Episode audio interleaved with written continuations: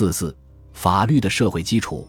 劳动合同法实施前，不少企业大规模辞退员工，比如华为拿出十个亿来买断老员工的工龄，辞职后可以选择重新上岗；沃尔玛在深圳、上海等地大刀阔斧地解雇了一批；中央电视台也大规模清退临时工。华为、沃尔玛等对裁员都各有各的解释，但大家不太相信，都认为他们是为了规避劳动合同法。根据该法的规定，自该法生效起，在连续签订了两个固定期限劳动合同之后，企业要与员工签订无固定期限合同。该法还规定，员工上班一个月内，企业要与之签订固定期限劳动合同，否则要支付双倍工资。如果超过一年还没有签合同，则视同已签订了无固定期限劳动合同。从立法的初衷来看，劳动合同法。是要保护劳动者权益的。那么，二零零八年一月一日之后，普通劳动者就能在现实中享有法律规定的权益吗？在建筑业、服务业中工作的两亿多呼之即来、挥之即去的打工仔，一夜之间就能与雇主签订劳动合同，并且享受相应的社会保险吗？显然不能。多年来，建立健全法治的呼声响彻云霄。以至于创造了一种盲目的乐观，仿佛只要就某一个现实存在的问题立法了，问题就迎刃而解。事实并非如此。我们看到太多法律上有明文规定的权利，在现实中无从得到保障。前些年，在以制衣业闻名的温州，每到年末岁初，就可以看到工人大规模的换地方打工。所谓何故？在恶劣的工作条件下。工人有患白血病的危险，如果连续工作时间超过一年，依法老板就要负责任。于是到了年底，就对工人强制辞退，然后再招一批进来，甚至对门的两家皮鞋厂互换工人。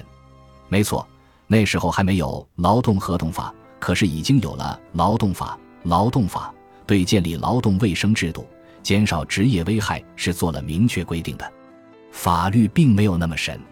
这就引出了一系列值得思考的问题：法律是什么？法律发挥作用的基础是什么？众所周知，美国的宪法最简明也最稳定，在为数不多的修正案中有相邻两条是互相矛盾的。后一条的内容是宣布前一条作废，被作废的是一九一九年通过的禁酒法案。法律可以禁止人喝酒，却不能消除人对酒的需要。正规途径不生产和销售酒了，就生长出地下市场。一条法律把多半美国人变成了罪犯，该法只能被取消。这说明法律需要社会基础。换一个角度看，立法机关是各种政治力量角力的舞台，法律是政治的产物，是政治斗争在某一时间点达到均衡的凝固产品。苛刻的法学家干脆说，政治是法律的基础。法律是政治的晚礼服，能够真正落实到现实的法律，一定是法律所协调的利益相关各方在力量对抗上能够达到法律条文所界定的状态，否则法律仍旧是一纸空文。权利是争取来的，而不能只靠法律赋予，这是法律的政治基础。劳动合同法旨在保护劳动者的权益。但该法得到执行的政治基础是不牢靠的。虽然劳动合同法在立法过程中收到的来自各界的意见很多，却没有劳动者自己的声音。中国人民大学的常凯教授被媒体称为劳方代言人，但他本人却不愿意戴这个帽子。他说：“要是一个知识分子成了劳方代言人，简直就太悲哀了。劳动者自己才有资格代表他们自己。”这么多年的发展得益于劳方与资方的极度不平衡的格局，劳动者在各个方面都屈从于资本，弱小的劳动者只有团结起来，才能有跟资方讨价还价的力量，这才是确保劳资双方力量均衡，使劳动者权利得以实现的真正所在。政府要真心保护劳动者权利，就应该从这里入手，帮助工人团结起来，强大起来。取得跟资本博弈的实力，这样一来，即便没有劳动合同法，相应的权利也会实现；反之亦然。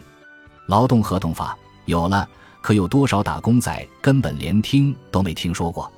即便他们都懂法，又有多少人能拿起法律的武器保护自己呢？他们知道法院大门朝哪边开？他们哪里有钱交诉讼费、请律师？就算这些前提都不成为问题，全国又有多少不合法的情况存在呢？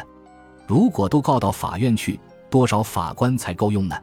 国家与其组织一帮知识分子编布法律出来保护劳动者，不如跟劳动者站到一起，或者赋予他们组织起来的权利，让他们自己保护自己。二零零七年。